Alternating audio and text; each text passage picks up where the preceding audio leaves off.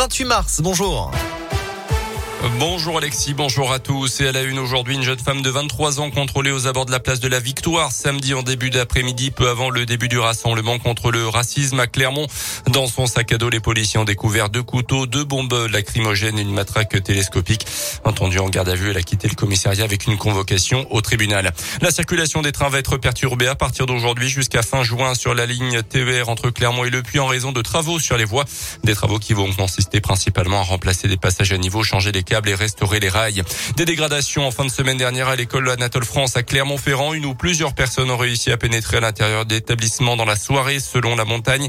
Des pots de peinture ont notamment été renversés. Une enquête a été ouverte.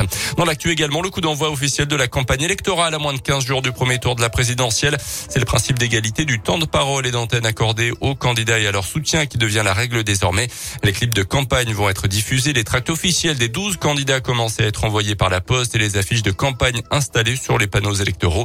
Euh, du côté des candidats, justement, Éric Zemmour, Jean-Luc Mélenchon, Fabien Roussel et Yannick Jadot étaient en meeting hier. Et puis 4 millions d'euros de promesses de dons pour la lutte contre le sida. C'est le bilan euh, du site d'action après le traditionnel euh, week-end de collecte annuel. un montant qui est légèrement inférieur à celui de l'année précédente. Il est donc de 4 millions d'euros pour cette année 2022. Vous pouvez continuer à faire vos dons par téléphone au 110 ou bien sur Internet via le site Action.org.